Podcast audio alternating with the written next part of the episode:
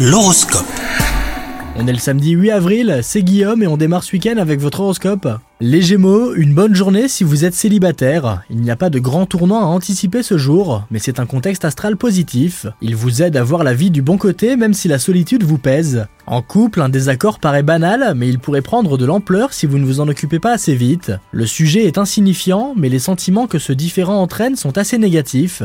Côté professionnel, vous pourriez abattre des tonnes de travail au cours de cette journée. Il n'est pas nécessaire de vous pousser à agir. Vous êtes la personne vers qui on a envie de se tourner et vous montrer l'exemple. Et enfin, côté santé, on ressent beaucoup de dynamisme chez vous et vous vous sentez en pleine forme. Vous êtes très à l'écoute de votre corps, mais vous pourriez négliger votre bien-être psychique. Alors un conseil les Gémeaux, préservez-vous des personnes agressives. Bon courage à vous